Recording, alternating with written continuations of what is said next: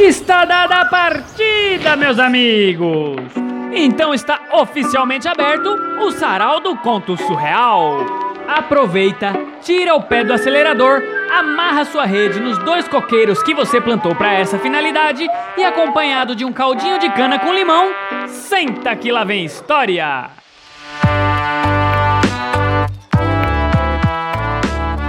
E o conto de hoje é Felicidade é uma questão de visão, escrito por Luiz Carlos Escada, o homem que se aposentou para ter tempo de trabalhar o tempo todo.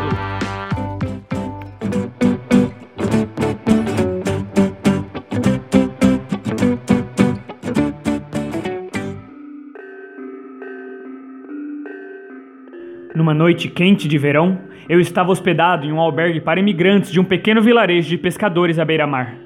Costumava viajar o mundo em busca de aventura e amor. Também nesse albergue, além de alguns desequilibrados que eram acolhidos quase que de forma permanente, me chamou a atenção uma moça com pouca roupa, corpo bem esculpido e dona de uma beleza, a meu ver, sem igual. Sem entender o que alguém como ela fazia desacompanhada naquele fim de mundo, aproximei-me e conversamos por uma boa parte da madrugada. Ela me revelou que acabara de chegar. Também gostava muito de aventuras e buscava companhia para desafiar alguns boatos sobre aquele lugar onde coisas sinistras aconteciam e não deixavam registros. Iniciamos uma amizade, firmamos o pacto de enfrentar esse desafio juntos, de forma aberta e romântica. Meu pensamento se movia a mil, pois ela realmente me agradara e parecia ser uma ótima companhia.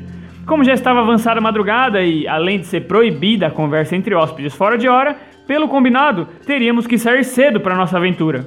Então fomos dormir conforme as ordens do local, para não perdermos a oportunidade do descanso, levantar no horário e nos valer do desjejum oferecido gratuitamente.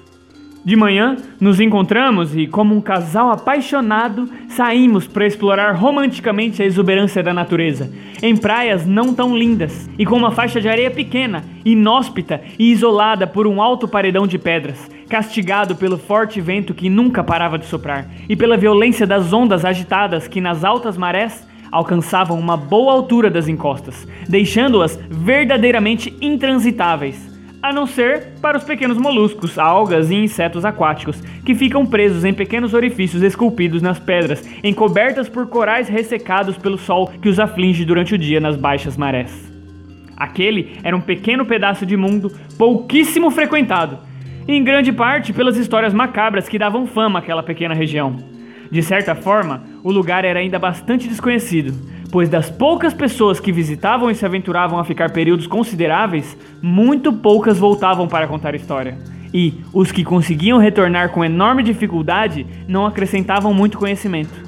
Se hoje conhecemos essa gota a mais desse paraíso virgem, ou desse pedaço de inferno sem fogo, é também pela felicidade ou infelicidade de alguém como eu, que hoje nem consegue escrever, mas venho contar essa história para que nossa criatividade, coragem e loucura possa evoluir em conhecimento e revelação.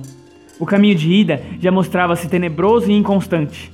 A falta de informação e conhecimento fazia aumentar o medo e a insegurança, provocando forte doses de adrenalina, responsável por impulsionar o avanço determinado para o desconhecido.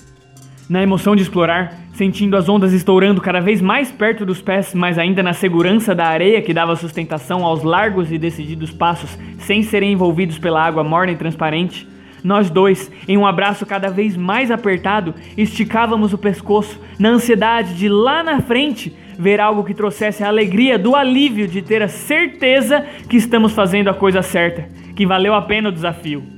Longe de nós a decisão de um retorno desesperado. Sim, desesperado, porque grande era o risco de não conseguir chegar de volta em área segura, onde o paredão de pedra não estivesse tão alto e vertical sobre nós, sem sermos encobertos pelas águas da maré alta, que já estava em estágio bastante avançado. Mas de repente, não mais que de repente, eis que avistamos, no final do caminho, uma linda baía, cercada por uma alta parede recuada de pedras, toda coberta de corais, e uma praia um pouco mais avantajada, se apresentando assim como uma feliz esperança de segurança, pois onde estávamos, as ondas já estavam alcançando nossos pés, que caminhavam sobre pedras muito perto do paredão. A água morna, rica em sal e enxofre, recoberta com uma suave espuma, acariciava e massageava nossos pés. Percebíamos que a maré estava subindo rapidamente. Não teríamos chance de sobreviver lutando contra a violência das ondas depois que elas alcançassem mais alguma altura, e o caminho de volta já estava todo coberto de água. Aquela baía era nossa salvação. Salvação essa imaginávamos que outros exploradores não tiveram tido a felicidade de alcançar para sobreviver até a outra baixa da maré, mas para nós estava ao nosso alcance. Ficamos de frente um para o outro, nos olhamos e nos apertamos num abraço de felicidade. A alegria se deixou transparecer em nosso semblante, que sorria, fazendo brilhar sob o sol da tarde o branco reluzente dos dentes e dos olhos. Começamos a correr ao encontro daquele lugar, que parecia ser o nosso paraíso muito particular. Apesar do nosso suprimento de água e comida serem bem limitados e não estarmos prevenidos com equipamentos para acampamento, nos sentíamos muito felizes de chegar naquele lugar, que era lindo e, de certa forma, seguro. Mesmo que as águas nos encurralassem com as altas e violentas ondas, a baía proporcionava uma faixa de areia que, pelos meus cálculos, não seria totalmente tomado pelas águas no ápice da maré alta. O vento que soprava do mar ainda estava quente, então tiramos toda a roupa, pois estavam muito molhadas. Era como se estivéssemos sob efeito de narcóticos. Corríamos em roda de mãos dadas, balançando nossas roupas como se fossem bandeiras.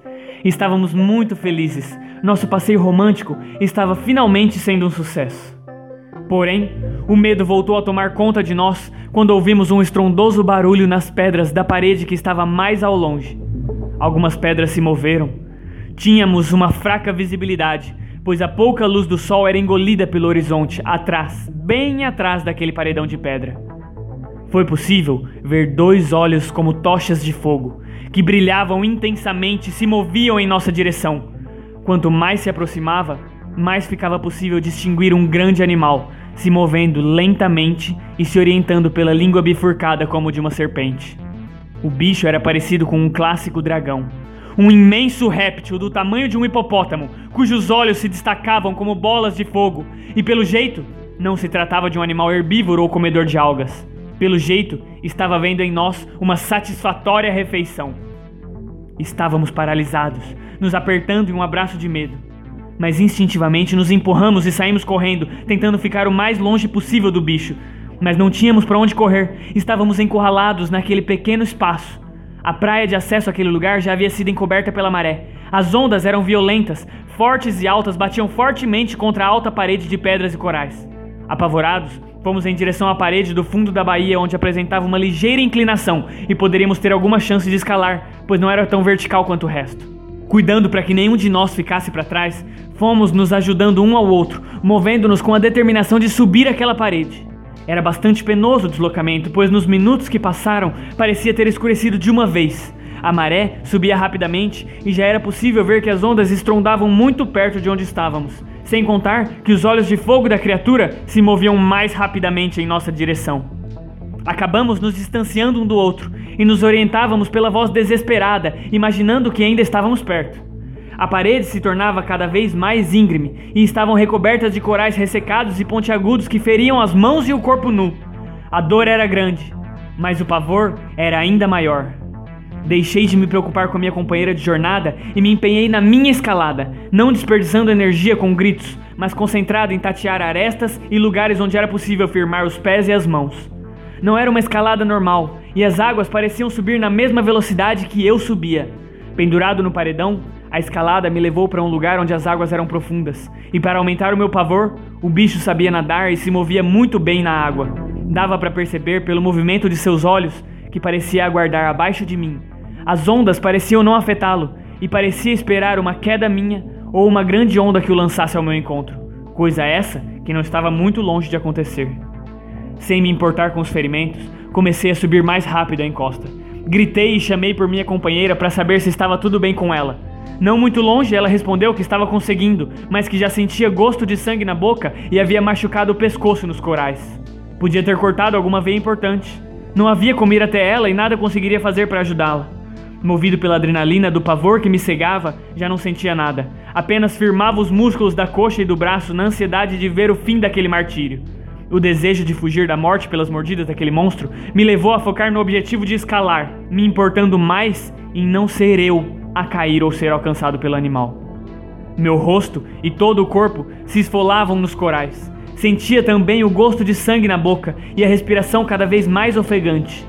Em uma olhada de relance para baixo, vi que aqueles olhos já não balançavam com as ondas, mas se moviam rapidamente em minha direção.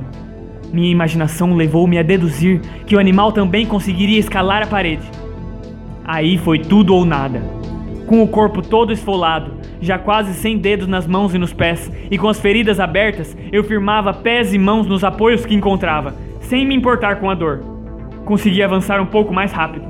A subida íngreme começou a suavizar e já não estava tão coberta de corais pontiagudos, mas ainda era uma lixa. O forte vento úmido, o sal e o enxofre amenizavam a dor dos ferimentos, mas o gosto de sangue corria para dentro de minha boca, que já não tinha mais saliva e não conseguia se fechar de tão ofegante mais algum avanço e consegui abraçar algo macio. Parecia um arbusto. Já não conseguia ver, pois minha visão se embarcava de tanto sangue sobre meus olhos, além talvez da escuridão do local. Senti um vento mais fresco. O local já dava alguma segurança. Pude me deitar e relaxar. Nesse momento devo ter desmaiado. Não sei quanto tempo fiquei desacordado. Quando despertei novamente, estava na cama de um hospital, sobre um colchão especial de água.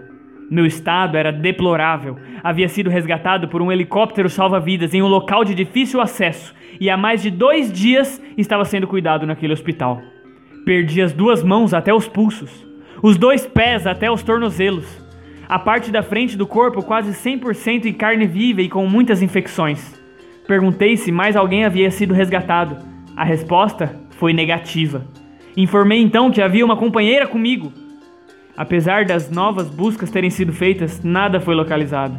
Eu não sabia o nome dela, apenas algumas informações da fisionomia, que deveriam facilitar o reconhecimento, pois me chamava a atenção sua beleza e formosura. Corpo avantajado, bem definido, modo sexy de vestir, alegria, vitalidade, exuberância e muitas outras qualidades que não deixavam alguém assim passar despercebido onde quer que estivesse. Eu desfrutei dessa companhia apenas um dia. Que pena. A Bahia e o animal também não foram encontrados.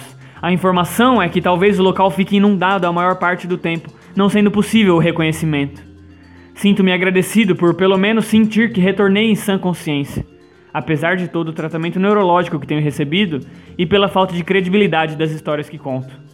Não posso me locomover sem a cadeira de rodas. Com o corpo cheio de cicatrizes e com o movimento limitado, não posso escrever ou me alimentar sozinho. Mas me considero feliz, pois a vida é muito curta. Sou triste apenas por não saber o que aconteceu com a minha princesa, mas seus encantos ainda me fazem querer voltar àquele lugar. E por ela, talvez eu volte um dia.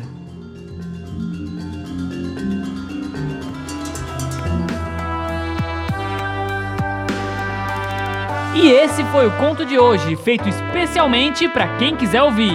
Semana que vem tem mais. Não se esqueça de mandar para seus amigos e, se puder, prefira dirigir com os olhos abertos.